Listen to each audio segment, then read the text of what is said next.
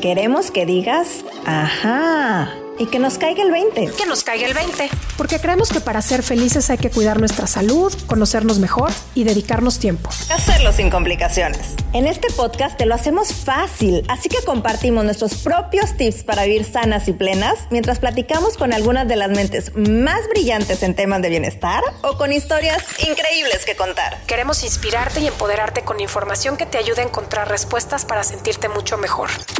Ajá. Acompáñanos cada martes. Yo soy Paulina Feltrín. Y yo, Valeria Benavides. Y esto es. Ajá.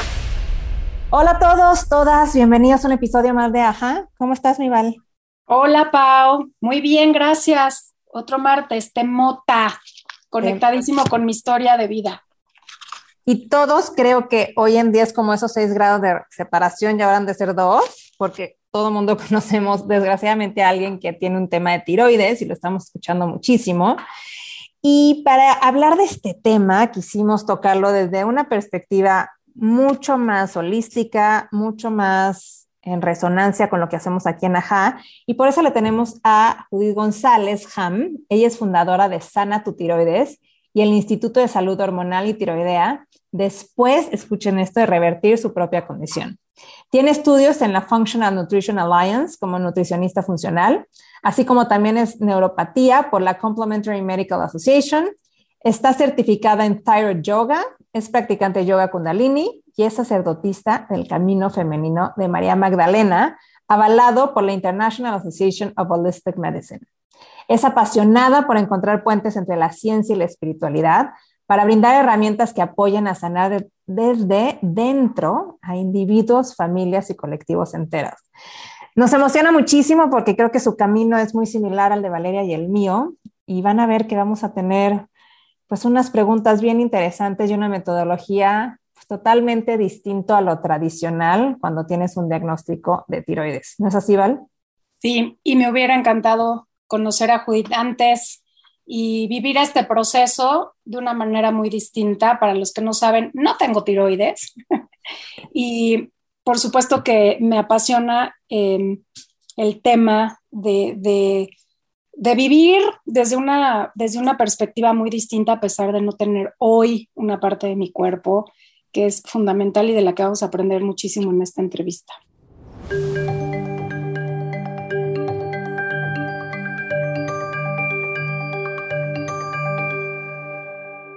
Oigan, pues muy emocionadas porque hoy tenemos un capítulo en el que creo que vamos a conectar padrísimo, Valeria y yo, porque nuestra invitada tuvo un despertar con una condición distinta, pero muy similar a nosotros. Judith, cuando es diagnosticada con hipotiroidismo de Hashimoto's, tiene como este llamado en el que dice, hay algo más que tengo que hacer, además de tomar medicamentos, y empieza todo una investigación y experimentación. y tiene un método increíble que nos va a compartir.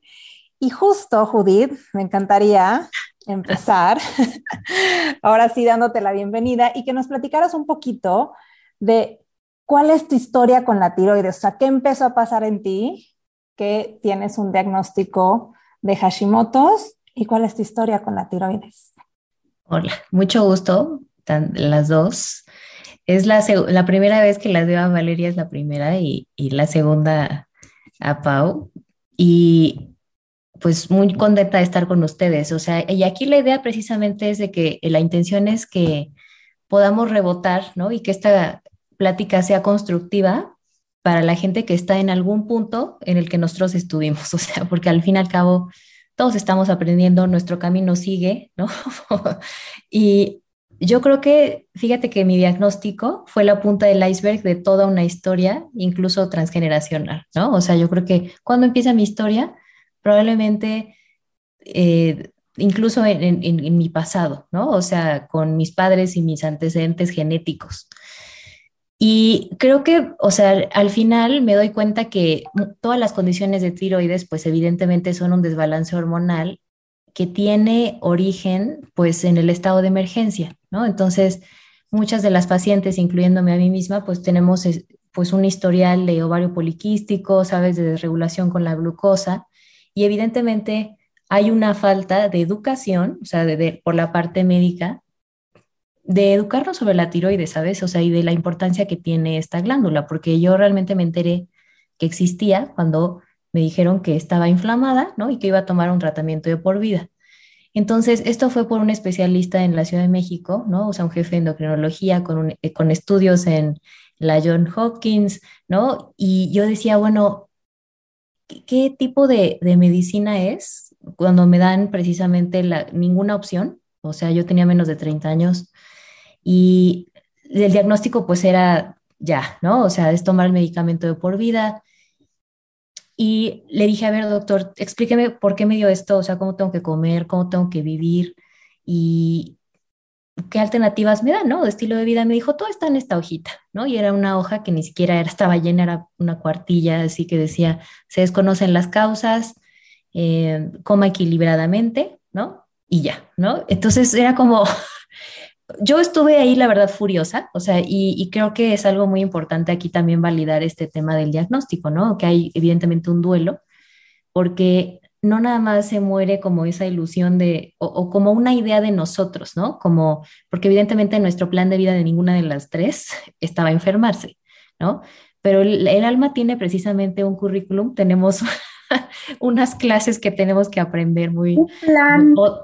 Exactamente, y, evidentemente desaprender, ¿no? Mucho. Y lo que les decía es que en la primera conversación que tuve con Pau es que nosotras somos ovejas arcoíris. Sí, en muchos aspectos, no sé ustedes, pero yo de mi familia también soy bastante oveja negra, o sea, yo decidí no estudiar medicina, o sea, mis padres, ni mi abuelo, mis dos padres son médicos, mi abuelo era médico, o sea, como gente muy valorada precisamente por esta habilidad de, apoyar a otras personas, ¿no? Entonces yo veía sus vidas y evidentemente súper entregadas, etcétera, súper estudiosos, o sea, personas pues muy estructuradas. Y yo quise completamente irme a la parte artística y como muchísimo más placentera. Me fui a estudiar eh, a Barcelona arquitectura de interiores y ahí va la oveja arcoíris, ¿no? Queriendo huir de su pasado. Hasta que evidentemente todos esos introyectos de perfeccionismo y de pues control, ¿no? O sea, regresan a mí, o sea, o, nunca me dejan en realidad, ¿no? Y evidentemente fue cuando el, diagnóstico que, que, tuve que encarar todo eso que no había querido aceptar, ¿no? Y evidentemente entendí después por qué había nacido en esa casa, ¿no? Porque por supuesto que estamos en un punto donde tenemos que unir en lugar de separar. Y yo entendí que yo me tenía que hacer responsable, evidentemente, de dónde estaba. Mi madre, afortunadamente, pues fue una rebelde de la medicina un poco, o sea, porque estudió infectología pediátrica, pero después entendía que había otro aspecto de la vida que era la parte em, energética, cómo el afecto puede influir evidentemente en la sanación. Ella eh, se encargaba de los niños en un cunero y, tenía esta relación ¿no? de afecto, incluso telepático con los bebés, y veía cómo sanaban y decía, bueno, vio, por ejemplo, los experimentos de Jacobo Greenberg en la UNAM, donde los niños pues podían leer sin, eh, sin ver, ¿no? Y sabía, intuía que había algo muchísimo más. Entonces, de ahí reconectó con nuestra parte oriental, porque tengo un abuelo que emigró, ¿no? De Cantón a México, huyendo de la guerra de Mao. Y ahora que estamos estudiando temas taoístas, nos damos cuenta que él cantaba y bajaba el Tao. Y porque, pues bueno, él, entonces es muy interesante esta espiral, ¿no? De vida que, que nos lleva generalmente las circunstancias y el conocimiento siempre regresa, ¿no? Pero evidentemente en un punto donde lo necesitamos, donde lo podemos entender. Y mm, realmente mi diagnóstico para mí fue como justo, ¿no? O sea, una, una grieta por donde entró muchísima luz, y, pero tardó años, ¿no? O sea, no fue un proceso sencillo, fue un proceso bastante solitario, pero también muy acompañado. O sea, yo me di cuenta que todo surgió a partir de una decisión súper clara de no aceptar eso como una sentencia. O sea, había un fuego en mí que decía, este señor no me conoce, yo voy a estar bien. Y se lo dije, papá, yo voy a estar bien.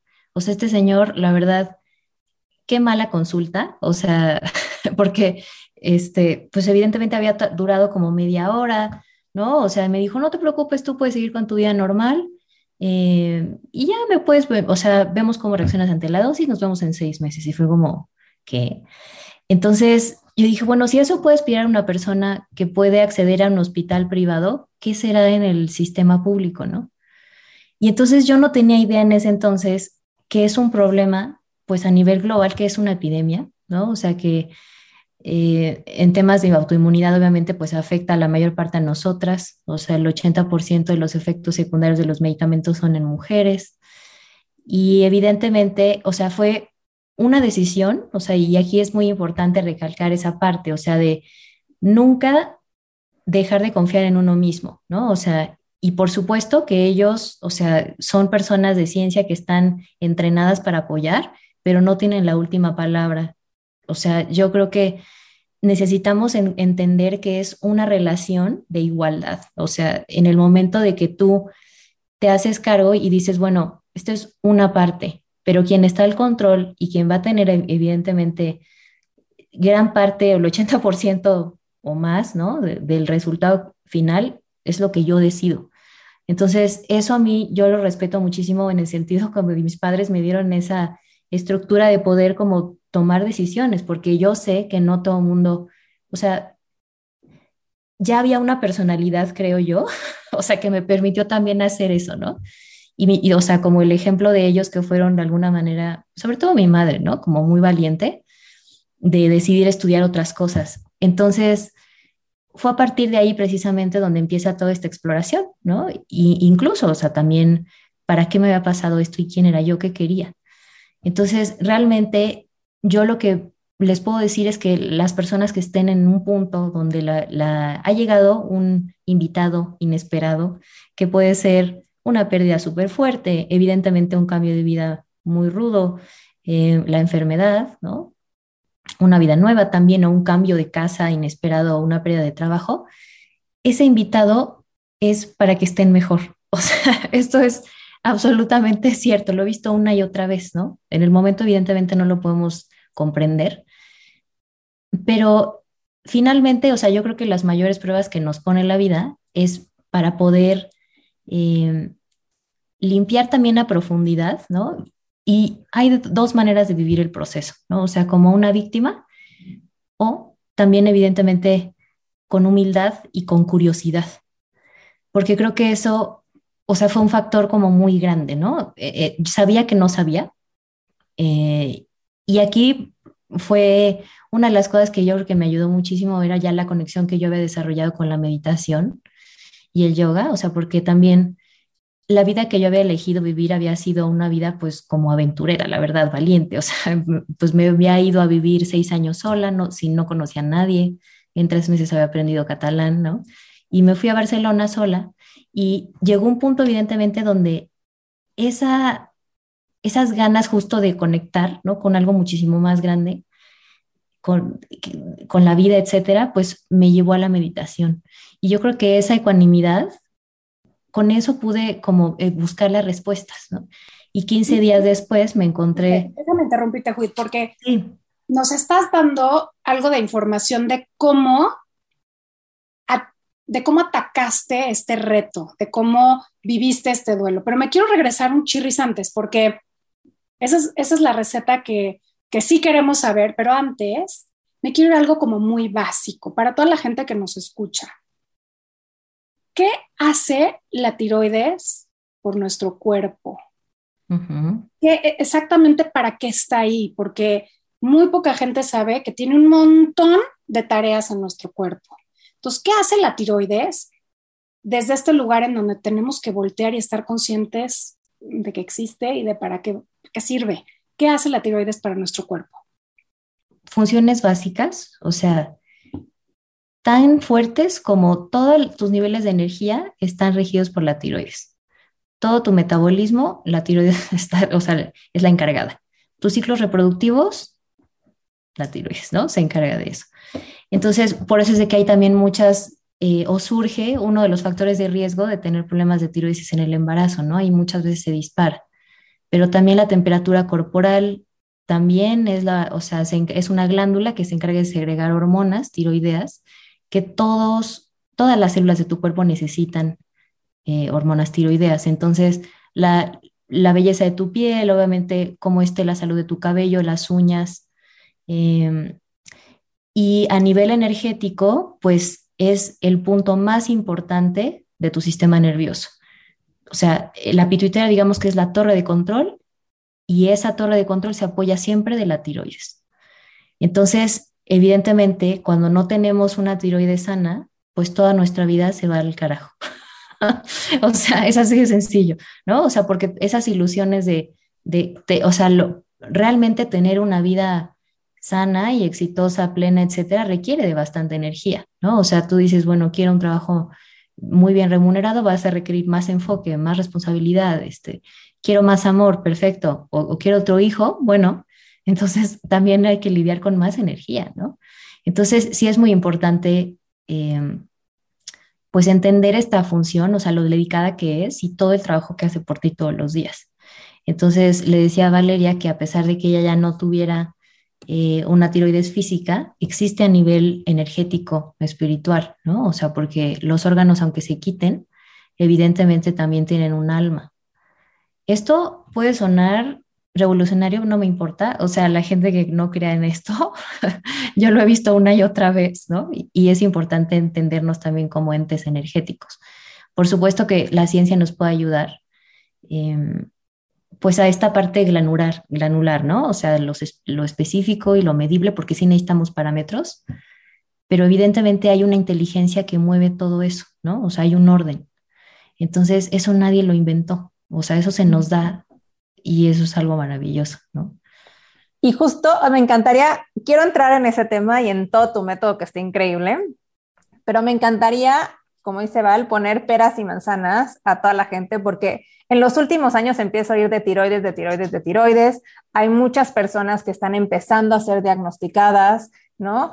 Y existe todavía mucha duda. Entonces, ya nos dijiste alguna sintomatología. ¿Con quién tenemos que ir? ¿No? Evidentemente con un médico. ¿Qué tipo de médico? Y cuáles son los exámenes generales que deberíamos de pedir, ¿no? Porque por ahí también ya hay muchísima información que dicen la THS o esa sí es necesaria, pero realmente tienes que pedir la T libre, pero hay miles de cosas. ¿Cuáles son los exámenes que deberíamos de solicitar y con qué tipo de médico hay que acudir? Pues los exámenes es, tú lo pides como un perfil tiroideo completo con anticuerpos antitiroideos. ¿Y qué tiene el perfil tiroideo completo? T3 libre, T4, la TCH, em, puede ser también T3 reversa. Entonces, ahorita les voy a explicar cómo eso, ¿no? Y también, evidentemente, los anticuerpos antitiroideos, que son eh, antiperoxidasa y antitiroglobulina.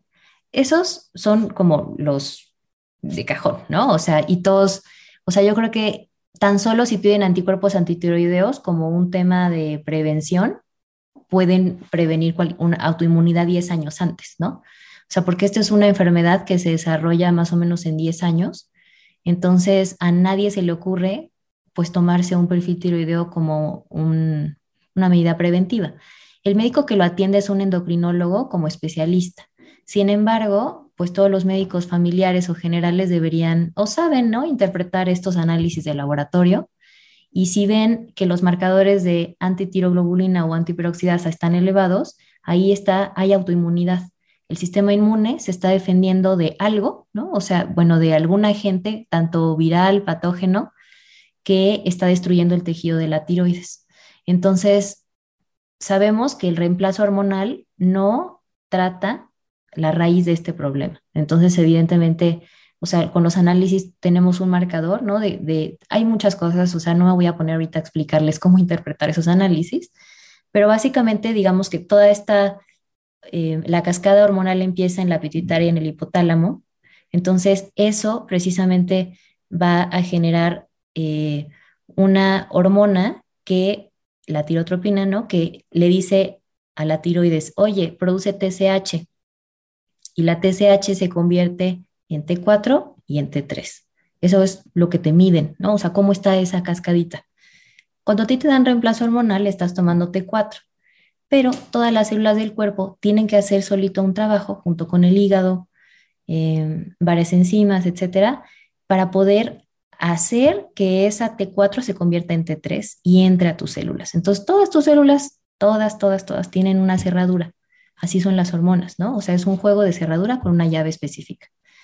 Entonces, digamos que, pues bueno, ya por ejemplo, si no hay, tiro, no hay sí, tiroides, pues te van a meter una llave reemplazo, ¿no? O sea, como si fuera una T4 y entra a la cerradura, es un receptor hormonal, pero aquí pueden ocurrir dos cosas, o sea, que si tengas un medio apto para que esa conversión, esa llave entre y, y eche a andar todo este metabolismo de manera efectiva, o se genere una llave falsa, que es una T3 reversa, que eso también te lo miden los análisis. ¿Y cómo se puede hacer una llave falsa? Pues con trauma no procesado, evidentemente con deficiencias nutricionales, mucho estrés, eh, infecciones virales en la boca, en fin, ¿no? O sea, parásitos intestinales, etcétera. Eh, y falta evidentemente de, de, buena oxigenación, o sea, hay que ver qué otras cosas pueden estar pasando. Entonces, ese receptor solamente hay uno. Si yo le meto una llave falsa, voy a estar dormido con falta de energía, con problemas de reproducción, se me cae el qué pelo, no puedo pensar bien, ¿no? Pero si sí tengo una llave efectiva, todo mi cuerpo y todas esas funciones van a estar en orden, ¿no? Oye, Judith, ¿cuáles son las enfermedades más comunes de la tiroides? ¿Y cuáles son esos síntomas que deberían de alertarnos si es que aún no tenemos ese diagnóstico? Exacto. El primero y más común, que es la enfermedad autoinmune más común en el mundo, es el hipotiroidismo de Hashimoto, que fue mi diagnóstico, ¿no? Yo pensaba, o sea, porque aparte suena súper estrambo, así como súper, súper eh, raro, ¿no? Pero en realidad hay muchas personas con ese diagnóstico y eso significa que la tiroides está funcionando bajito, ¿no? No está produciendo suficiente hormona tiroidea, por eso es hipotiroidismo. Pero la parte de Hashimoto tiene que ver con una respuesta autoinmune y por lo tanto la tiroides no puede funcionar bien, ¿no? Está hipofuncionando. Entonces, después está el hipertiroidismo, que hay menos pacientes con eso. Eh, el hipertiroidismo es toda la, hormona, o sea, está produciendo demasiada TSH, ¿no? O sea, y, ahí por eso es que aparece, digamos que en, en números como muy reducidos, y eso, y la gente evidentemente tiene muchísimo calor, ¿no? O sea, porque cuando tenemos mucha, cuando está sobrefuncionando, nos da mucho calor, ¿no? O sea, se nos saltan incluso los ojos, la gente tiene la piel como roja. Y cuando la gente tiene hipotiroidismo al, al, revés, ¿no? O sea, tiene muy poquita energía, la piel la tiene fría o tiene frío todo el tiempo con las manos y los pies, tienen calambres. En los dos casos se cae el pelo, en los dos casos hay problemas en la regla, en la menstruación, hay abortos espontáneos. Eh, he tenido muchos casos justo donde la gente dice es que no me he podido embarazar o cuando me embarazo pierdo al niño y se dieron cuenta hasta ahí, ¿no? Hasta que ya sucedió que tenía hipotiroidismo la persona. Entonces es terrible porque muchas personas están sufriendo sin, pues precisamente por esta falta de información, ¿no? O de actualización. Porque uno de los mecanismos precisamente que, que hace que eh, esto se mantenga, digamos, evolucionando, es no investigar este tema de los anticuerpos. Entonces, siempre que vayan con su médico, pídale que les dé la orden para que les busque si tienen, si este problema es de origen autoinmune o no, ¿no? Y obviamente, al ser una enfermedad de autoinmunidad, o sea, esto da lugar a la poliautoinmunidad, es decir, nos pone en riesgo de tener dos o tres enfermedades autoinmunes más si no tratamos de raíz el problema. Entonces es algo que, pues, evidente, o sea, tenemos que checarnos continuamente, observarnos, ¿no? Y ahí viene esa parte de la percepción, o sea, de qué tanto me conozco, qué tanto realmente me escucho, porque pues el pobre señor que está ahí en el consultorio no te conoce, ¿no? O sea, no hay manera de, de que pueda resolver todo este, o sea, es un problema, o bueno, es todo un universo que ya ahorita mm o sea, espero que también, no, no como irme así enorme, pero, pero sí es complejo, ¿no? O sea, no es como... Que ahí voy. Una mágica. Exacto, ahí voy, ¿no? O sea, es un sistema como yo creo que todo el cuerpo es complejo, ¿no? Y evidentemente hay ocasiones en que hay que ir con un especialista como un endocrinólogo, pero no podemos dejar de voltear a ver a todo el cuerpo y toda la experiencia humana que está plagada de emociones, de pensamientos, de sensaciones, de traumas, de vidas pasadas, de miles de cosas, ¿no? De esta memoria celular. Hablando ahorita un poco, eh, y, y, también de lo que yo he investigado con respecto a tiroides, sé que está muy relacionada con nuestra percepción del estrés y con los ritmos de vida, ¿no? Eh, que si nosotros estamos todo el tiempo activos y no respetamos nuestros ciclos y no nos escuchamos, la tiroides puede ser de los primeros órganos que puede sufrir. Y por eso también está mucho en las mujeres porque no escuchamos nuestros ciclos y también el burnout es parte de esto porque estamos corriendo a la misma par si estamos bajos o altos de hormonas, si estamos menstruando, si no estamos menstruando. Platícanos en tu experiencia, Judith, ¿qué relación tiene la energía y los ciclos de la mujer en este tema de la tiroides? Todo que ver, ¿no? O sea, porque recordando que esa es una de sus funciones, o sea, es nuestro reloj. Y los ciclos circadianos, y evidentemente nosotras las mujeres pasamos por las cuatro estaciones del año en un ciclo, ¿no? Desde el punto de vista yógico, estamos conectadas con la luna, entonces cada dos días y medio cambiamos. Y por supuesto que la percepción de la realidad, ¿no? Y hormonalmente tenemos, o sea, esto está comprobado absolutamente científicamente, ¿no? O sea, nuestro umbral del dolor, evidentemente, incluso la cantidad de orina, que el enfoque mental, la libido, la temperatura corporal, el peso, todo eso fluctúa todo el tiempo, ¿no? Dependiendo en la fase del ciclo en la que estemos. Aunque estemos ya sin menstruación, aunque haya una histerectomía, no importa. Nosotras somos el principio móvil, ¿no? De, de la naturaleza. Entonces, nuestro mundo está configurado en un ciclo circadiano, pues tradicional, ¿no? O sea, donde esto nunca ha sido valorado ni puesto en, en pues visibilidad, o sea, y lejos de que sea una desventaja, por eso mi podcast se llama Orgullosamente Hormonal, porque eso nos hace precisamente tener habilidades que podemos trabajar precisamente con ello, ¿no? Entonces, eh, la tiroides pues sufre en el sentido de que la forzamos precisamente al no respetar ese descanso, al estar entrenando evidentemente en contra de nuestros ciclos, o sea, porque si entrenamos exigiéndonos como si fuéramos hombres, ¿qué creen? perdemos músculo y ganamos grasa, ¿no? Entonces, no hay oportunidad tampoco que estas reservas de energía que están eh, ligadas a las glándulas suprarrenales, pues también puedan descansar, ¿no? Entonces, la tiroides, pues, además, o sea, energéticamente, pues sí, ¿no? O sea, está conectada, ¿dónde está? Imagínate que es como una mariposita, es como un moñito que está rodeando tu tráquea, pesa solamente 35 gramos, pero precisamente conecta, o sea, hay un nervio que va pues desde el tallo cerebral, ¿no? Conecta evidentemente tu garganta, la tiroides, el timo, el corazón, em, y evidentemente este, los intestinos y llega hasta el cervix, ¿no? Entonces, gracias a ese nervio, ese nervio vago, pues ahí tenemos la conexión con los tres cerebros, ¿no? O sea, el, que tenemos en la cabeza, evidentemente el corazón, que también tiene neuronas, y obviamente los intestinos. Entonces, cuando existe un bloqueo, pues también a nivel, o sea, y, esto digamos que es sistémico, o sea, es, es interesante porque muchas personas estamos teniendo este tipo de diagnósticos, porque es un reflejo absolutamente de la psique colectiva, ¿no? O sea, toda la violencia que está ocurriendo en, contra las mujeres, pues es evidentemente ya milenaria y ahorita digamos que está explotando porque son tres factores a nivel biológico conocidos para que se dé este problema. Uno, un factor genético, entonces ya el paciente, la persona tiene una predisposición genética que no se puede modificar, ni modo nos tocó una ruleta ahí, pero yo puedo tener un gen, eh, digamos, de diabetes y no comportarme de maneras de que lo activen, ¿no? Entonces da igual. Pero bueno, al fin y al cabo hay una predisposición ahí. Segundo, permeabilidad intestinal. Y bueno, tú que tienes el antecedente de Crohn, sabemos que es muy importante. Ahí empieza toda la enfermedad, ¿no? Entonces, eh, tuve confianza, me acuerdo, con mi primer médico cuando me dijo, bueno, vamos a empezar por tu intestino. Y fue como, este señor sí sabe.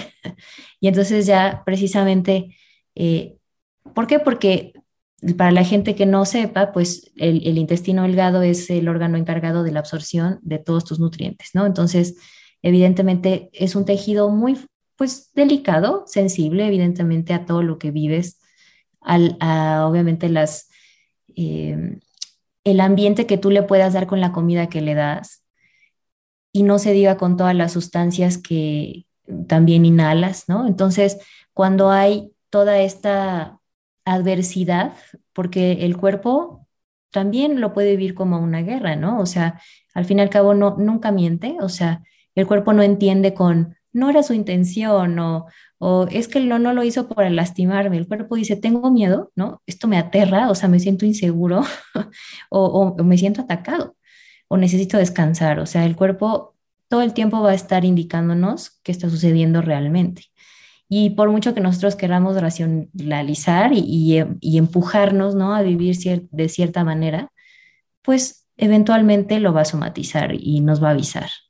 Entonces, también por otro lado, la parte de la toxicidad, que se puede ver de muchas maneras, ¿no? Entonces, toxicidad alta tiene que ver, obviamente, con mis creencias, ¿no? ¿Qué es lo que yo creo que no puedo decir?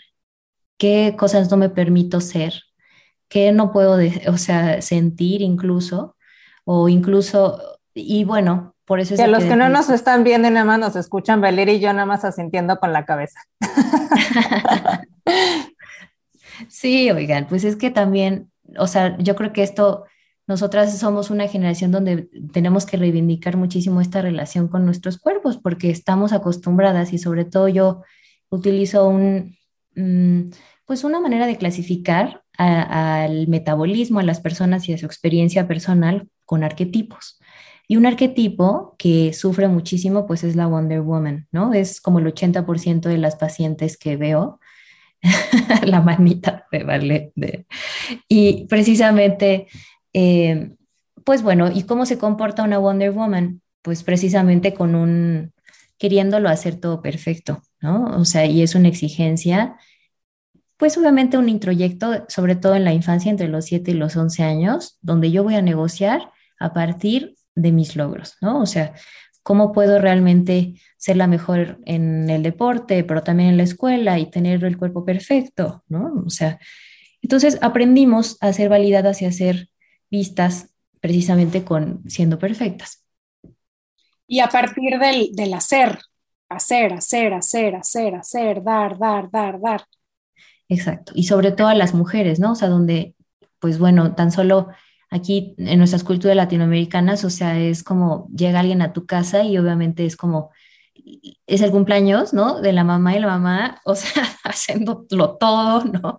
Entonces, también yo, por eso es un tema también de género, ¿no? Y, creo que sí es muy importante que, dado que por los números y las estadísticas que yo veo, tanto públicas, pero ya como, digamos, en micro, o sea, el 99% de las personas que vivo son mujeres, ¿no? Entonces, sí es muy importante también tener este enfoque de género porque la medicina actual, pues bueno, nos considera como sujetos, o sea, ni siquiera en la investigación se incluyen mujeres, ¿no? Entonces, ¿por qué? Porque por esta complejidad hormonal y ahí está el resultado, ¿no? Que todos esos efectos adversos, por ejemplo, en los, en los, tanto los medicamentos, pero sobre todo los anticonceptivos, que completamente destruyen la flora bacteriana y que gran parte también de los, de los síntomas también son causados por estos medicamentos, ¿no? Y no hay hombres que sufran esos efectos secundarios porque ni siquiera han aceptado ser parte de, los, de las investigaciones para hacer un anticonceptivo oral masculino.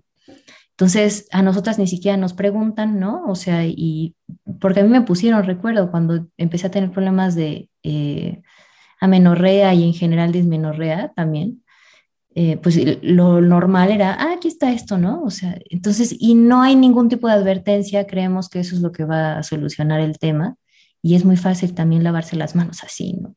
Entonces, claramente el problema pues es sistémico, pero y evidentemente tenemos que ver el caso de la persona, ¿no? Porque es un, tanto de micro como macro, ¿no? Entonces, por eso es de que no es sencillo. O sea, eh, no sé, ya no quiero.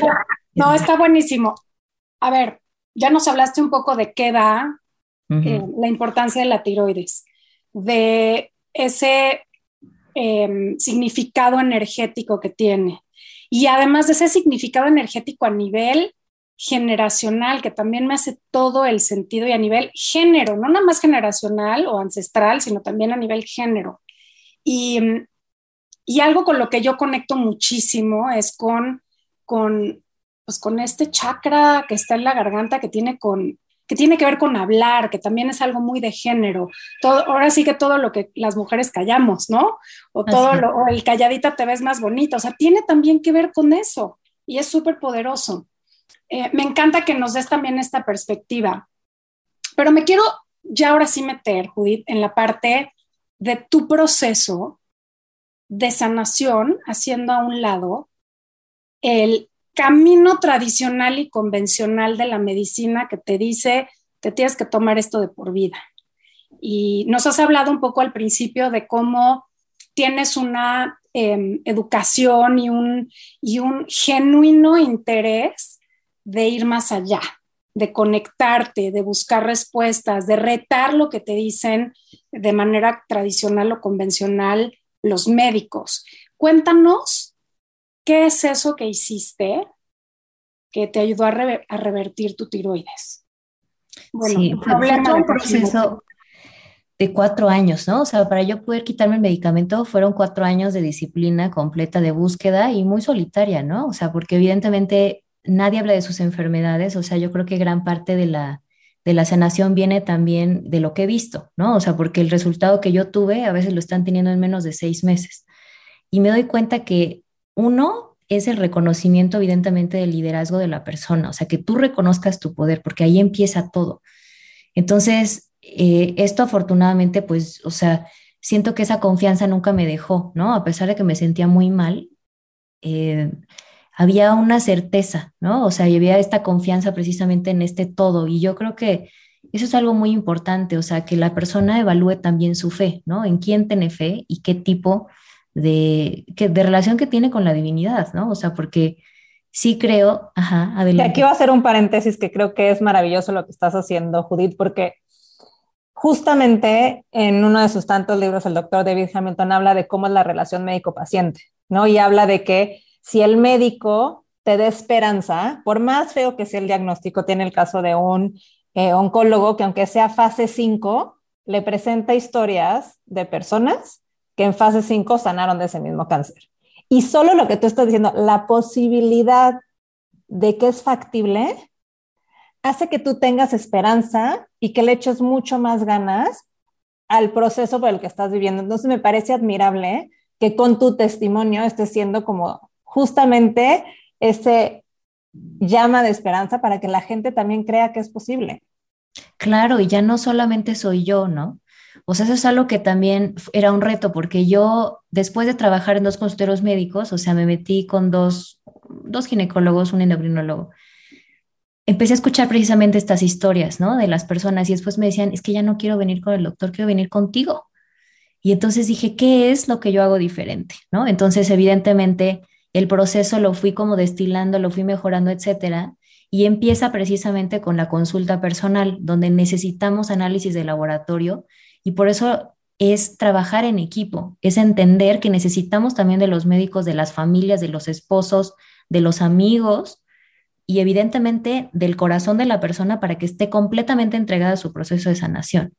O sea, esto es un trabajo en equipo. Y otra vez, ¿no? O sea, no tenemos que pelearnos como, no es una guerra de egos, o sea, solamente la sanación va a ocurrir de la humanidad pues a partir de eso, ¿no? O sea, de entender de que tú tienes algo muy importante también que hacer y por eso es de que se, hace, se hacía este partnership, o sea, lográbamos eh, trabajar precisamente el doctor Takane, o sea, como la, o la doctora, ¿no? Y, pero había esta parte, evidentemente, donde la persona reconocía su línea de vida. O sea, tiene la persona que entender realmente cuál es el problema. Y para eso, evidentemente, pues es todo un proceso terapéutico donde ya con tú como terapeuta, evidentemente, tienes que llegar regulado para poder dar este espacio de intimidad, ¿no? Y de, y de justo, como el doctor Hamilton, o sea, es, o sea, puedo contener el espacio lo suficientemente bien y confianza para que tú te sientas a gusto, porque es muy cansado estar enfermo. O sea, yo que lo viví, lo último que quieres es que alguien evidentemente te juzgue o te sientas menos o te sientas un tonto, ¿no? O sea, porque a veces, o sea, es esta Mm, esto es mirada como de por arriba del hombro de, es que tú no lo entiendes. Claro que sí lo entiendes. Entonces, una de las cosas que también era muy importante de la parte de educación al paciente, porque esto que les conté, que es aparentemente, o sea, espero que haya sido sencillo, pero es imposible a veces escucharlo de, un, un profesional de la salud, cuando en realidad la palabra doctor es enseñar, viene de docere. Entonces hay que entender y regresar precisamente a, ese vínculo de educación, ¿no? O sea, porque la idea es, esto no tiene que ser un, misterio, o sea, todos tenemos que tener agencia y conocimiento básico de nuestros cuerpos. Y evidentemente por eso es que hay un curso de seis módulos donde entrevisté, más o menos me eché como ocho horas de entrevista a personas de, pues, de varias partes de Latinoamérica, de cuáles eran las dudas más frecuentes.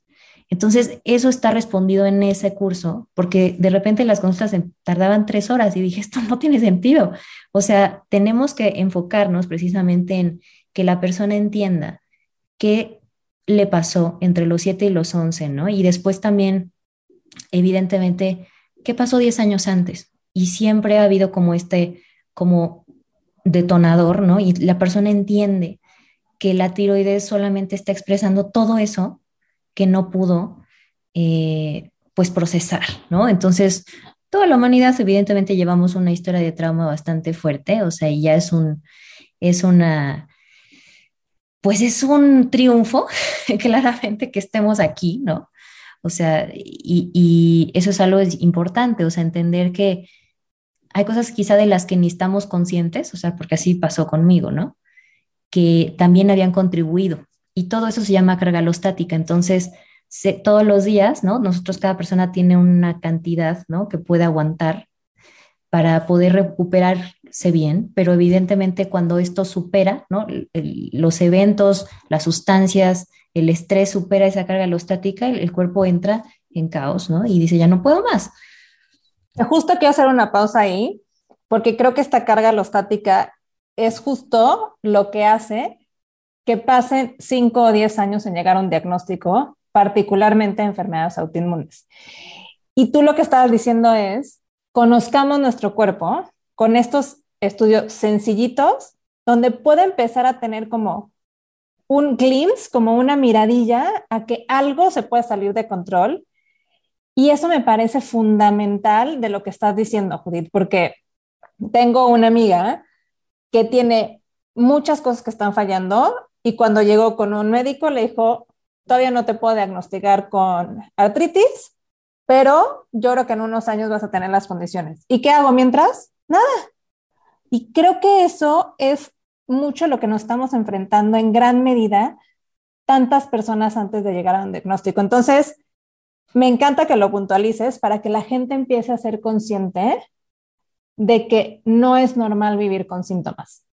Así de que si hay algo que te está haciendo ruido, estás cansado, se te cae el pelo, tienes seca la piel, tienes más frío que el resto de la gente, te duele la cabeza, no es normal y hay que entender qué le está pasando a tu cuerpo.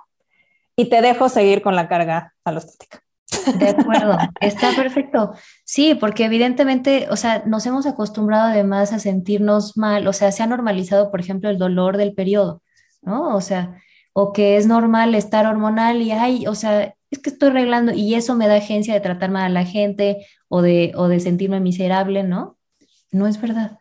Entonces, realmente una de las maneras en las que podemos ver cómo está hormonalmente una persona es su carácter. Una persona compasiva, una persona sensible, una persona abierta, es una persona hormonalmente balanceada. Entonces, realmente cuando veamos a alguien irritable hay que tener compasión porque tiene un desbalance hormonal muy real. Entonces, eh, por otro lado, también hay muchas enfermedades relacionadas con la tiroides que, sobre todo de salud mental, que son confundidas, ¿no? Como un problema de depresión y ansiedad, pero puede ser una tiroides desregulada. Y los psiquiatras, los psicólogos, los nutriólogos tienen que estar súper atentos a estos síntomas para poder también, pues, ser esta primera línea de atención, ¿no?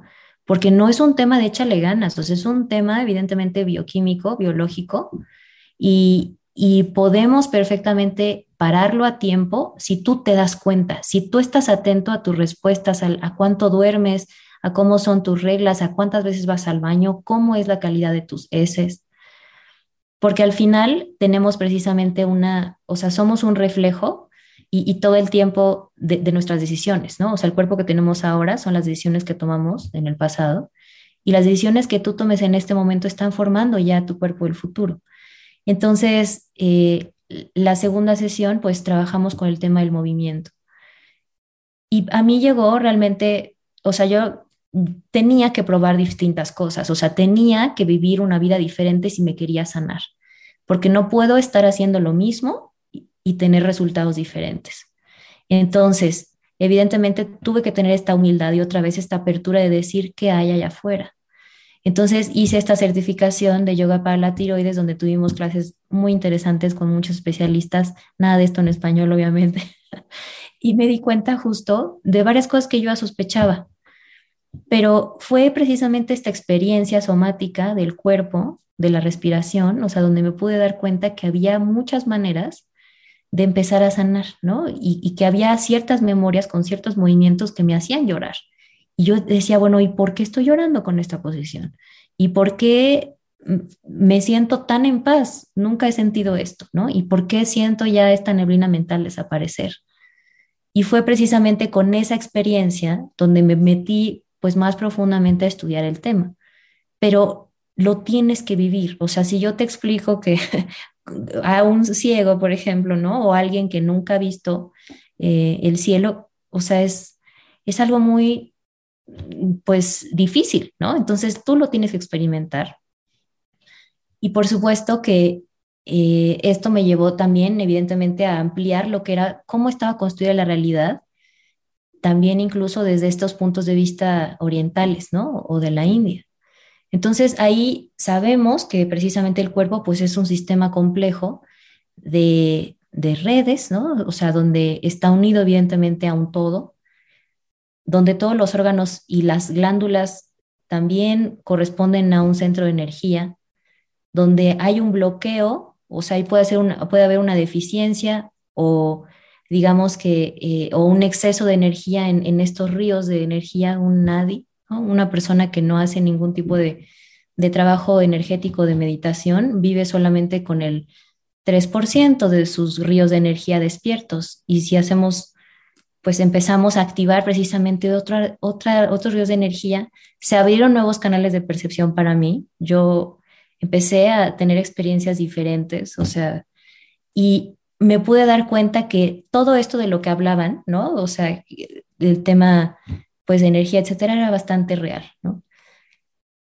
Pero eso fue precisamente por un compromiso, ¿no? Y eso es algo que yo, o sea, una de las grandes enseñanzas de mi maestra, que solamente podamos a poder evolucionar con el compromiso. Entonces, ya sea que sea esta práctica que a mí en específico me sirvió específicamente para balancearme hormonalmente, hubo compromiso detrás, ¿no? Y lo mismo con, con la comida, y lo mismo, evidentemente, con pues este partnership que tenía con mi médico, ¿no? O sea, y nos hicimos amigos y yo le empecé a compartir cosas, empezamos a hacer talleres. Y ahí venía precisamente esta fusión, ¿no? Donde él daba la parte médica y yo esta parte de estilo de vida, de comida y experimentar esta meditación y además generar este campo de compartir, de poder ser vulnerable y decir, yo estoy viviendo esto, tú qué estás viviendo porque muchas veces queremos vivir este dolor en soledad y eso es lo que causa y profundiza más el trauma, ¿no? Entonces, que se, o sea, yo creo que sí es bueno, por supuesto que nosotros dentro del grupo pues tenemos esta, este contenedor donde es, apto para poder compartir nuestras experiencias. Entonces, una relación terapéutica empieza no nada más también con tu médico, sino también con tu familia y con la gente que está dispuesta a, a pasar contigo este proceso de purificación evidentemente le va a salpicar ese bienestar.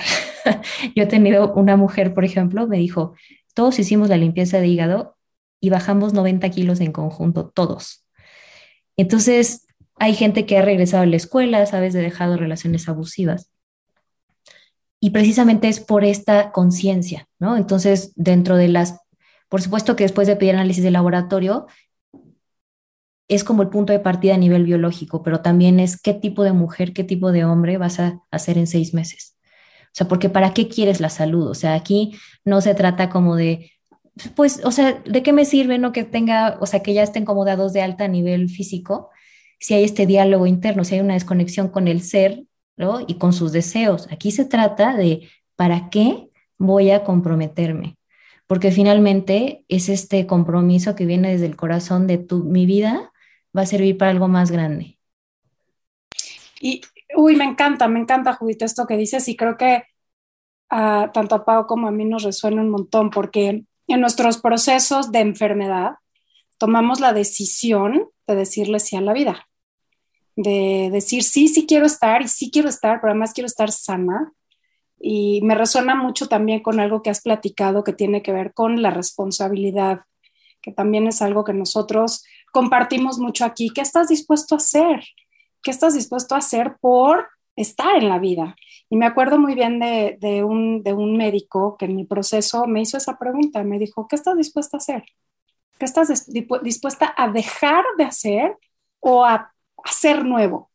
¿No? Y es, y es una pregunta que, claro, cuando estás en, ante un diagnóstico dices, no, pues todo, no, no, no, a ver, todo neta, o sea, todo neta vas a dejar de comer pizza, neta vas a cambiar tus horarios para dormir, neta vas a comer algo que nunca has comido, neta vas a regular la hidratación en tu cuerpo, neta te vas a aprender a escuchar, neta vas a caminar tantas horas al día o a hacer conciencia de, la parte del ejercicio. Y dices, ay, güey, no, pues espérame, ¿no? O sea, justo lo que dices, ¿para qué? ¿Qué tanto estás dispuesto a cambiar?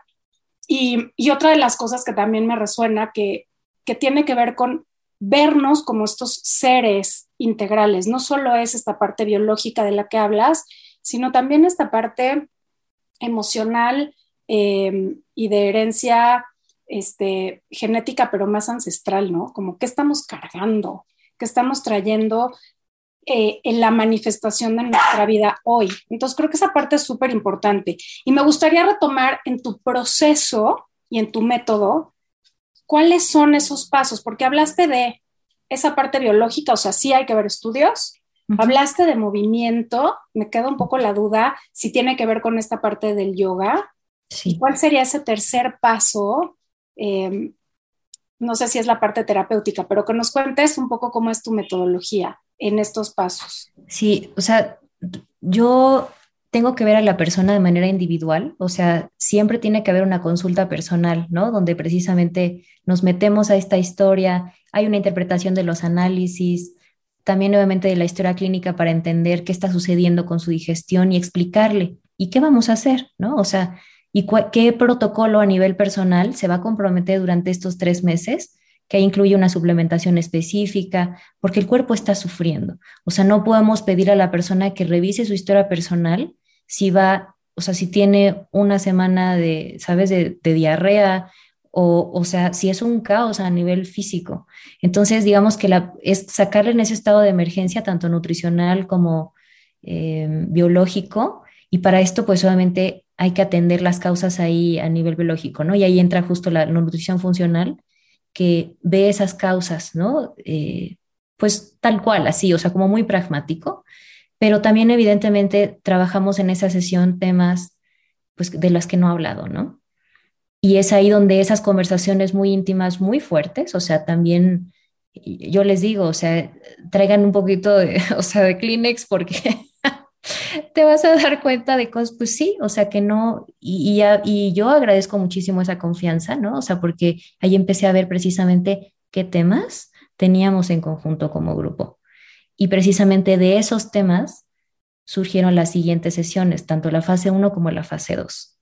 ¿no? Entonces, digamos que ya después de que vimos esa primera consulta, reconectamos con esta parte de la responsabilidad y el liderazgo, la persona, o sea, ahí sabe que las respuestas las tiene él o ella, porque tiene una prueba real, ahí, eh, ahí ahora, en ese momento, de que las respuestas, cada vez que necesite, están aquí, ¿no? Y, eso es algo muy importante porque realmente yo no lo sano. O sea, simplemente yo soy una facilitadora de estas herramientas, por supuesto, este espacio, ¿no? Pero realmente esas historias de éxito son responsabilidad de ellos, que es maravilloso. Luego, la segunda sesión, pues trabajamos esta parte del movimiento específico para balance hormonal. Entonces, ahí trabajamos nosotros con ángulos, con evidentemente sonido, eh, em, con respiración, y mantras para poder precisamente entrar en estos estados de, de reparación, ¿no? Donde le decimos al nervio vago y en general que se calme, ¿no? y, el cuerpo puede empezar a reparar y puede empezar a entender que todo está bien. Entonces, por supuesto que esto va trabajando cada vez más, cada vez que, que lo repetimos, pues obviamente esta memoria celular empieza a modificarse. Después en la tercera sesión, pues trabajamos esta parte de los ciclos. Las personas, especialmente las mujeres y los hombres también, necesitamos saber cómo funcionamos. El entrenamiento físico, la comida y evidentemente el trabajo, cómo lo vamos a distribuir dependiendo en qué fase del ciclo estemos. No somos hombres, entonces no podemos actuar como tal o exigirnos con esta culpa de es que porque soy tan inconsistente, no, no puedo tener ninguna dieta, o sea, quitar este diálogo, ¿no?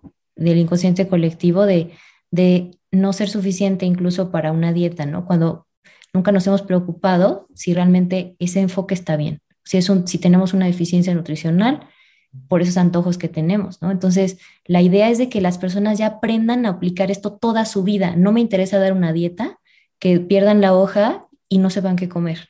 O sea, donde quiera que vayas de vacaciones a casa de tu tía, o sea, tienes que ser capaz de armar un plato que te funcione de acuerdo al ciclo. Esto es algo básico, o sea, porque las mujeres, o sea, dejar de sentir culpa, ¿no? O sea, ¿por qué? Porque tenemos deficiencias o más bien requerimientos nutricionales diferentes dependiendo. De y, esto es algo fisiológico, o sea, no es un tema de voluntad, es que necesitas 214 calorías más en la fase lútea menstrual. O sea, esto es real. ¿Por qué voy a sentir culpa de comer más papas? ¿No? o sea, porque mi cuerpo lo necesita. Oye, estoy fabricando, está la posibilidad de fabricar un bebé, ¿no? Y aunque ya no esté, finalmente somos cíclicas y tenemos una intuición y tenemos otro tipo también de, eh, trabajamos también esta parte de energía, ¿no? O sea, porque sí hay arquetipos que se despiertan. Entonces, ya después trabajamos más con el cuerpo, o sea, y la respiración, técnicas para que yo pueda limpiar mi inconsciente cada mes. Así como saco la basura, así como me lavo los dientes, como me baño todos los días, ¿qué está pasando con mi inconsciente? Especialmente ahora que estamos ante una presión tremenda, tantísimas horas de pantalla, muchísima incertidumbre a nivel global, una violencia espantosa contra nosotras, o sea, es muy real lo que estamos viviendo y esto ya lo predecía pues la persona que trajo estas tecnologías a Occidente. Decía que el 80 al 90% de la gente pues iba a tener problemas de salud mental y, se iban a volver locos, ¿no? Y decía, y a pesar de que todo el conocimiento lo vamos a tener en la palma de la mano. En ese entonces, en los 70s, decían que era un yogi loco, ¿no? Y que cómo era posible. Y estamos aquí, así, ¿no? Entonces, precisamente hay un fenómeno que se llama depresión fría, que se da precisamente ante el exceso de información. Entonces, cuando nosotros no podemos responder ante tanto y es un justo de demanda, demanda más rápido, mejor, ¿no? Más dinero, o sea, siempre es hacia más, llega un punto donde el sistema nervioso también a nivel sutil se satura. Entonces, evidentemente, ya no te, ya no siento, estoy adormecido. Entonces, esa depresión fría, en mayor o menor medida todo, lo tenemos y ellos hablan de un silencio del alma. Y es ahí donde precisamente la oración, el conectar con cierto tipo de sonidos específicos, hacen que ese silencio se quite y que realmente solamente la cura para eso es conectarnos a algo más grande que nosotros, porque no hay cantidad de dinero, cantidad de parejas, cantidad como de placeres a nivel físico que puedan sustituir ese alimento espiritual que necesitamos. Entonces, ya en la quinta sesión, pues trabajamos el tema de la autoestima. Hay un, hay un yoga específicamente, ¿por qué? Porque dado que es la hormona o la glándula de la belleza, la tiroides, pues obviamente nos afecta la autoestima muchísimo tener piel de lagarto, no tener líbido, que se nos esté cayendo el cabello, que, o sea, que las uñas las tengamos horribles obviamente la autoestima se va para abajo, ¿no? Entonces, hay que entender realmente de dónde viene la belleza. No es nada más un tema físico, sino también cómo hago sentir a los demás. Y la forma de comunicación, pues más inmediata, o digamos la primera, es mi aura. Yo puedo llegar a un espacio y percibir quién es el jefe, cómo se siente, qué intención tiene conmigo, o sea, lo sabes. Entonces es muy importante de reconocer que tú puedes, digamos, hacer cierto biohacking para poder ser percibida de ciertas maneras, porque la belleza es un estado neuroendocrino. Yo puedo ordenar mis hormonas precisamente a partir de estas técnicas que se llama Satara Yoga para sentirme y verme bella. Entonces son técnicas que tienen 7000 años, ¿no? No las inventé yo. Y evidentemente eso va imprimiendo mi energía, mi campo electromagnético, de lo que yo quiero emitir, no lo que me dijo mi maestra, lo que me dijo mi ex. O sea, esas proyecciones las llevo conmigo a donde yo quiera que vaya. Y por eso es que es importante ir con la terapia. Y por eso es importante tener experiencias satisfactorias, porque las llevo conmigo y no las puedo esconder. Se nota y se siente, ¿no? Y finalmente ya en la última sesión trabajamos con el significado espiritual de la tiroides. ¿Por qué? Porque las respuestas precisamente de estos sistemas de energía ya estaban en tres tradiciones. Yo encontré, pues, cómo ve la cábala el quinto chakra, la garganta, ¿no? ¿Qué dice la tradición yógica y qué dice la tradición crística? ¿Y qué preguntas precisamente nos tenemos que hacer a nivel espiritual, a nivel carácter, que nos han estado bloqueando? Si yo no entiendo eso, o sea, que, y entender que muchas de estas, por ejemplo, la medicina funcional eh, está basado mucho en principios ayurvédicos, ¿no? En, en, considerar precisamente al ser humano como un todo, un universo que se está nutriendo. O sea, y si yo no tomo tiempo para sanar el pasado, para ver cómo está mi salud financiera, para ver cómo están mis relaciones, cómo está mi propósito de vida, evidentemente mi, salud emocional y mi salud espiritual, pues es absurdo pensar que una pastilla haga solo el trabajo. ¿No? nos tenemos que quitar esa idea de la pastillita mágica que te resuelve todo. 100%. 100%. Que si no es, pura anestesia general. y es, la llave falsa, ¿no? Que al final del día hace algo, pero no hace todo lo demás. Exacto. Y, yo creo que, pero te digo, como que esto es, o sea, es, esto es, una reflexión, una crítica incluso a, toda una manera de vivir, ¿no? O sea, creemos que, el título nos va a dar la respuesta, la pareja nos va a dar la respuesta, o sea, como que, y, y precisamente la manera oriental de ver las, las cosas, o sea, es a nivel de relaciones, ¿no? Hicieron un experimento, me gusta, es un ejemplo muy sencillo, pero le, le presentan la, la, misma foto a una persona de Oriente y otra de Occidente, ¿no? Entonces dice, ¿qué ve usted aquí? Y la persona de Occidente dice, un pez rojo. Y la persona de Oriente es como, veo una cascada que va sobre el agua y luego llega al río y le da vuelta al pez y ahí el pez está viendo a no sé qué cosa, ¿no? Entonces, es importante, a mí me gusta esta, pues esta visión, ¿no? Pues muchísimo más eh, conectada. Porque realmente yo me di cuenta que la tiroides, pues era simplemente una, la punta del iceberg de todo lo que tenía que sanar, no nada más yo, pero también de mi familia.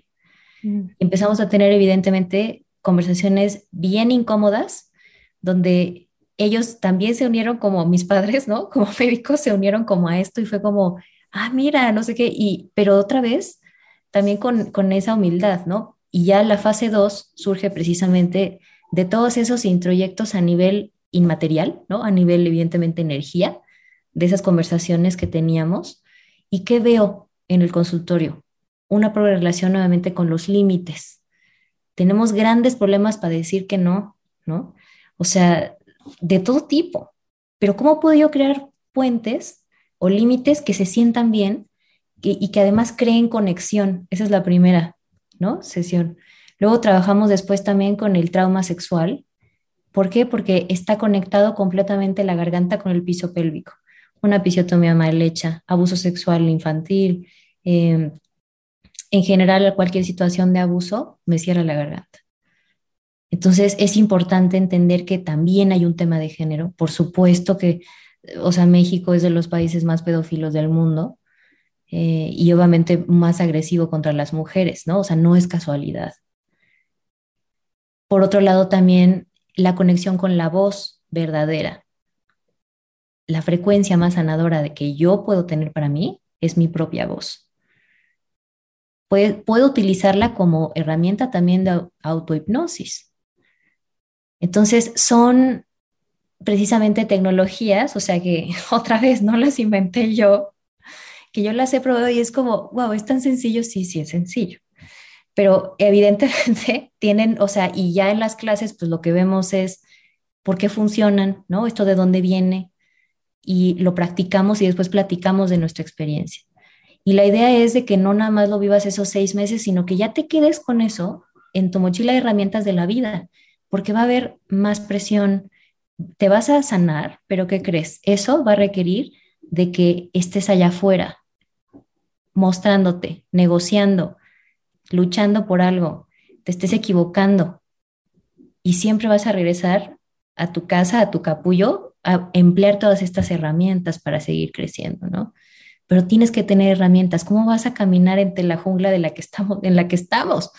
Es una jungla tecnológica de un montón, con un montón de distracciones también, ¿no? Me gusta mucho eh, y quiero como que puntualizar algo que es, tenemos esta creencia de que es sencillo, ¿no? Comer sano es sencillo. Aprender a dormir es sencillo. Respirar es sencillo. Hacer ejercicio es sencillo mangos. O sea, cuesta un chorro de trabajo, requiere mucha disciplina, mucho compromiso, porque lo fácil es tomarte la pastilla. Lo difícil es hacer esos cambios, es hacer esa introspección, es entender qué es lo que no estamos diciendo, es decir cuántas veces dije que sí cuando decía que quería decir que no, es ponerme límites a mí mismo para irme por el camino de la salud y no por la carretera que me llevó a enfermar, que esa ya me la sé, ¿no? Y de irme por el periférico que me lleva de volada, pues está bien rápido, pero necesito abrir otra callecita chiquita que a lo mejor sí es terracería, pero tiene vista al mar y se ve muy bonita, pero cuesta más trabajo transitar, ¿no? Entonces creo que eso es valiosísimo y es algo que quiero rescatar de esta conversación, Judith, porque estamos acostumbrados a lo fácil, y aunque toda esta sabiduría ancestral aparentemente es fácil, es de lo que más nos cuesta trabajo, porque la mayoría de nuestros hábitos se formaron en la infancia y traemos todas estas barreras generacionales que no tenían esta información y de una forma muy empírica y muy inocente, no nos llevaron por ese camino, ¿no? Y nos hemos tenido que enfrentar a la vida sin herramientas y me parece fantástico que alguien como tú empiece justo a darnos estos recursos, porque si bien tú estás enfocada en la tiroides, creo que tu método le puede servir a cualquier otra cosa, ¿no? O sea, creo que... Y fíjate que sí, ha sido bien padre ver cómo, cómo estas familias enteras sanan, o sea, y eso es algo que me da mucho gusto, como que tiene ventaja, ¿sabes? Que esté pasando también esta, este despertar así colectivo, porque evidentemente te obliga a parar, ¿no? O sea, cuando tienes más la tiroides, no hay manera, o sea, ¿de dónde agarras energía? Entonces, o paras o te para, ¿no? Y por otro lado, la parte de la de tener a, la mayor parte de que las mujeres seamos, pues ni modo, las afectadas de esto, nos obliga a que la familia empiece también a transformarse. Entonces creo que eso es algo también muy valioso porque tú educas a una mujer y educas a, una familia, ¿no? Sanas a una familia. Entonces, eso es algo también muy bonito. Y por otro lado, por supuesto que lo puedes ver de dos maneras, ¿no? Ahorita, por ejemplo, para mí lo que acabas de decir es completamente cierto. O sea, por supuesto que al principio no es sencillo. Y yo ahorita estoy teniendo una etapa muy interesante donde pues obviamente, ¿no? O sea, a mí me sanó la disciplina y había muchas veces, te estoy hablando del 80% de las veces que me sentaba a hacer la práctica, no quería hacerla. O sea, y es real, pero lo hice y dije, no me importa, o sea, yo lo tengo que hacer, confío en esto porque me siento bien y ya después que la hacía era como, ay, gracias a mí, ¿no? Muy bien. Pero ahorita estoy llegando en un punto donde está evolucionando esto, fíjate. O sea, y donde me estoy conectando con la hora y donde mi cuerpo me dice, está bien hacerlo, pero lo hago. Y hago otro tipo de prácticas, porque algo de lo que no he hablado es que del yoga, pues me fui a este otro camino que es diferente, que tiene que ver, obviamente, o sea, con otro linaje, ¿no? Que es esta parte del divino femenino. Y ese camino es más suave pero no por, eso es menos potente, es potentísimo, ¿no? O sea, yo creo que el año espiritual más fuerte que he tenido, pues ha sido justo cuando estudié eso, ¿no? Y son prácticas precisamente que también incluyen en la fase 2. Trabajamos con esta energía del divino femenino que está en lo sutil. Y cómo puedo dejar de pensar que la vida y los resultados los obtengo solamente si sufro, solamente si es difícil, y solamente si, si duele. Entonces hay dos caminos, ¿no? O sea, el camino del guerrero y el camino del emperador. Entonces el camino del guerrero, pues por supuesto que me lleva a esta parte rocosa, áspera y ruda, que es necesaria también para limar mi voluntad y ganar autoestima. Porque ¿de dónde viene la autoestima? De esas victorias privadas que a nadie le cuento. Y de esas victorias privadas van a surgir las públicas. Pero si yo me traiciono en privado, ¿cómo puedo ser confiable para los demás, no? Entonces, evidentemente, viene también, y yo eso es algo que les digo, este proceso puede ser placentero si tú lo decides. Si tú decides que sentarte puede ser algo como irte a un spa en casa, ¿no?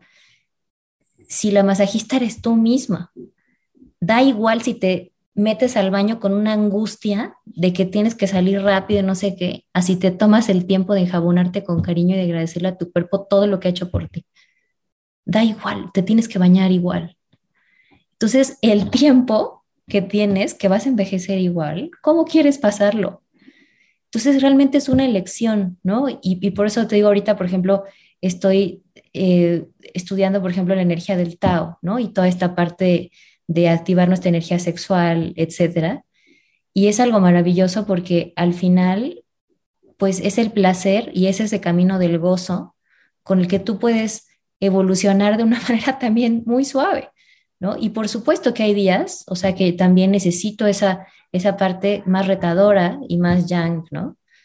Pero aquí lo que es importante es que ya conozco ese camino anterior y, yo creo que solamente exponiéndote y otra vez teniendo esas experiencias, tú vas a saber qué de todas estas herramientas que les presento necesitas en ese momento.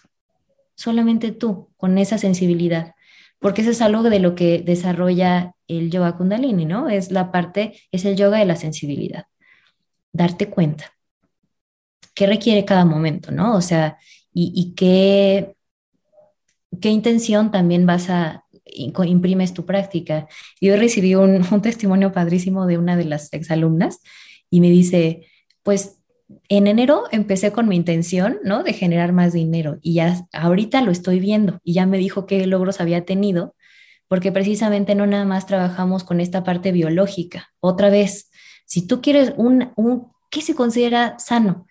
Una persona también abundantemente financiera, o sea, que se cumplan sus deseos. Eso es signo de salud, de que tus sueños realmente se estén cumpliendo, porque estás precisamente... Y de que no te lo estás gastando en salud.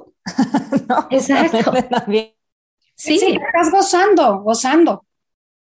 Exactamente.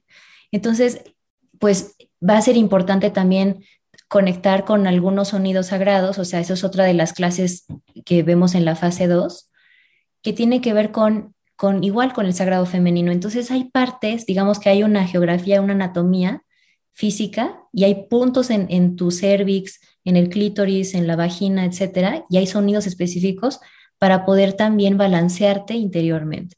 Y son cosas que son muy sutiles, pero el cambio es, o sea, inmediatamente lo haces, lo sientes, ¿no?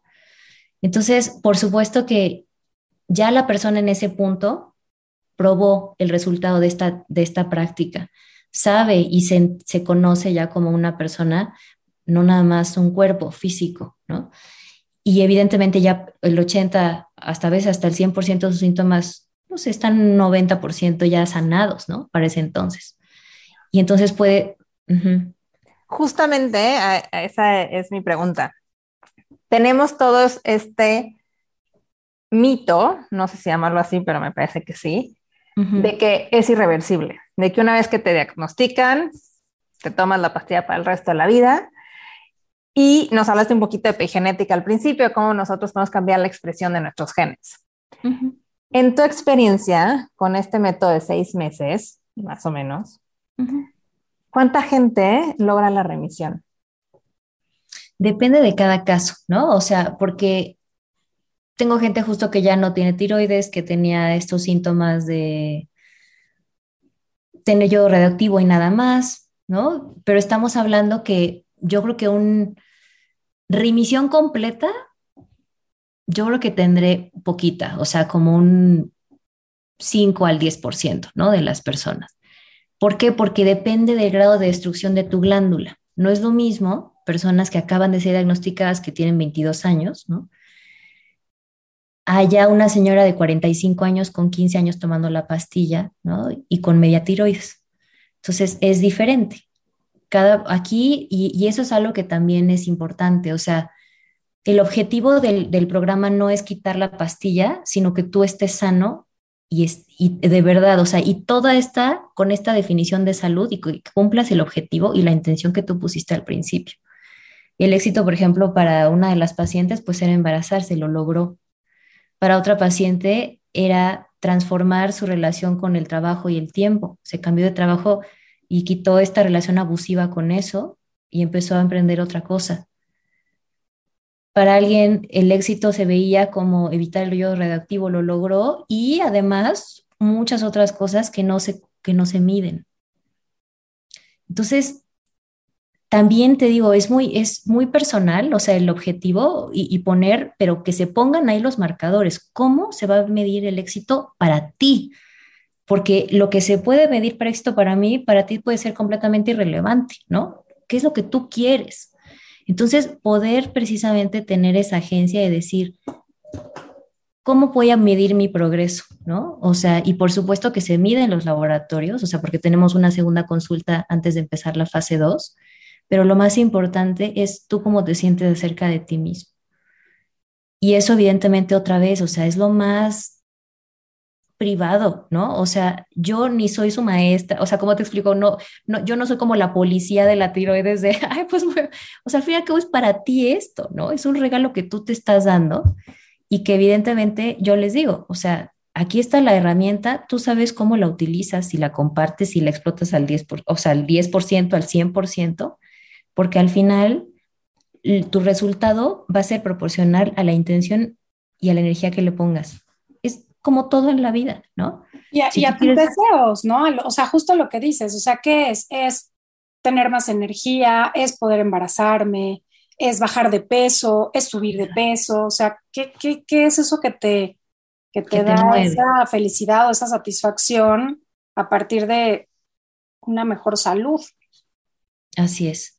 Y por supuesto es que hay historias muy bonitas, ¿no? O sea, gente que ya no toma absolutamente nada de medicamentos, como yo, ¿no? Eh, oh. Gente justo que sí salvó su tiroides, que se logró embarazar, gente que terminó un triatlón, o sea, he tenido varias atletas que me dicen, es que una de ellas así, estaba, hizo un, eh, sí, un triatlón y dice que en el mar, pues estaba recitando pues sus mantras personales, ¿no? Y Ayumi es una doctora, por ejemplo, una ginecóloga, que ella ahorita se diagnosticó el hipotiroidismo y pues ahorita ya está corriendo y me dice, no sabes qué trip correr con, el, con un mantra específico para reprogramar el inconsciente, ¿no?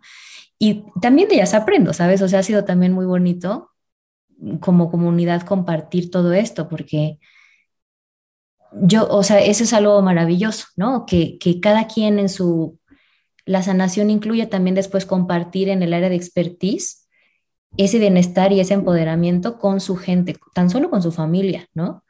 Y la persona dice, oye, ¿qué hiciste? Es que te veo súper diferente. Y la persona, te voy a contar algo, ¿no? Y entonces ya la manera como hagan ese activismo, o sea, es como con la magia de, de cada persona, ¿no? Porque para eso los quiero, yo para qué los quiero tener tan, más tiempo, ¿no? O sea, es como, ya estás estable, venga, o sea, utiliza el poder de tu garganta, ¿no? O sea, precisamente, o sea, como ve a gozar tu sexualidad, ¿sabes? O sea, como eh, sé eh, creativo en la comida, con la cocina, ¿sabes? O sea, y como respetar que ya hay una predisposición en tu sangre y qué, ¿no? O sea, para mí, por ejemplo, ya se volvió como una, se vuelve ese resignificado, o sea, de, de decir, bueno, yo ya estoy digamos que no sentenciada, pero sí ya o vivo de manera sana o vivo de manera sana, punto, ¿no? Entonces no me puedo, sé que no me puedo salir del redil, no quiero, ¿no? O sea, porque otra vez, ¿no? Están llegando cosas que nuevas, incluso yo también, o sea, y, y precisamente va ahorita, digamos que el siguiente paso es formar maestros, ¿no? O sea, yo no hace mucho, ¿no? O sea, en enero viví los síntomas del COVID y fue horrible y dije, bueno, ¿y si me muriera en este momento? ¿Qué va a pasar con todo esto que he descubierto, ¿no? Y, y quiero formar maestros. No Nos apuntamos. Sí. Por favor, necesitamos más activistas desde la experiencia, ¿no? O sea, gente que lo haya vivido, porque de otra manera creo que el conocimiento no, no, pues sí, es solamente información. Sí, sí, no trasciende, te entiendo perfecto, no, no trasciende. Oye, Judith, estoy así que me explota la cabeza de información. Em, mm, creo que nos encantaría estar aquí así como horas platicando del tema. Por supuesto, me toca fibras sensibles personales. Y digo, bueno, no importa mi edad, no importa que llevo añérrimos tomando pastillita o no, este, por supuesto que voy a ir a verte. Y em, para cerrar, siempre nos gusta que nos compartan un aha moment, algo que haya, eh, te haya resonado, que te haya caído algún 20. Híjole, hay tantos. pues fíjate que una de las cosas, o sea, es, es entender lo amados que somos por el universo. Y yo realmente, te digo, con, con todas estas disciplinas, pues obviamente hay muchísima conciencia de, del cuerpo, Y, y, de otras capacidades, etcétera.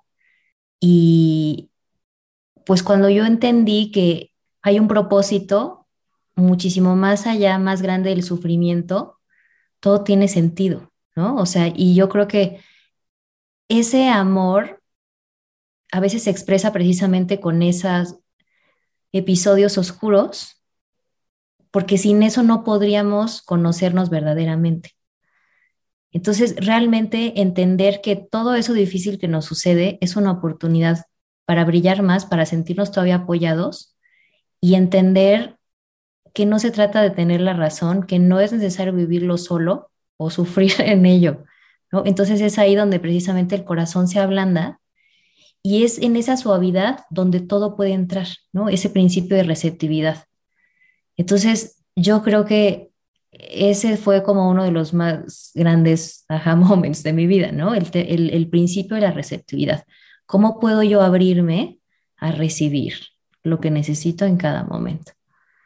Entonces, esa parte de, es, implica justo dejar de luchar, implica soltar el control, implica dejar que me lleven, ¿no? O sea, implica eh, que me llegue la información que necesito, como preguntar, ¿sabes? O sea, es como, ay, de repente esta carga no la tenía que llevar, ¿sabes? O sea, es como, ay, qué horror, ¿no? Y, el universo así es como, ya sabes, estos que te llevan en un carrito, así de, súbase. y tú vas ahí como una princesa.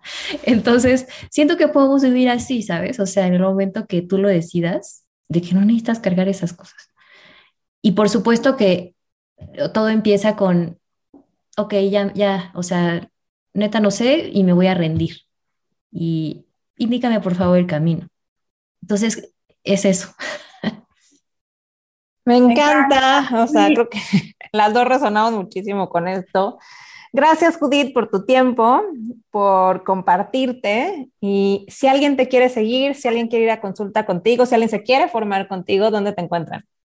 En sanatutiroides.com, arroba sanatutiroides en Instagram y también en Facebook, diagonal sanatutiroides. Muchas gracias a ustedes, oiga. Muchísimas gracias. Me encantó esta plática con Judith, me encantó Em, el acercamiento que ella tiene para tratar. Hace tanto sentido con lo que platicamos, Pau, de vernos desde un punto de vista integral, de no solo considerar la parte física, de la importancia de acompañarnos y, de, y de sostenernos con nuestros médicos, con nuestros sanadores, pero de la importancia también del trabajo que nosotros tenemos que hacer. Me encantó escucharla, recordar mucho de lo que hablamos aquí y, em, y entender que ahí está mi tiroides energética. Exacto, hay una tiroides espiritual ahí para ti, para todas las personas que tenemos o no tiroides. Así que gran, gran episodio. Estoy segura que este es de los que quieren compartir, quieren hacer llegar a más personas porque todos conocemos hoy a alguien con temas de tiroides. Así que ya saben, darle share, compártelo en tus grupos de WhatsApp, en redes sociales y recomiéndanos. Estamos como arroba aja.mx en las redes. Si crees que esta información, este episodio es valioso para alguien, por favor, compártelo. Yo soy Paulina Feltrín. Y yo, Valeria Benavides. Y esto es Ajá.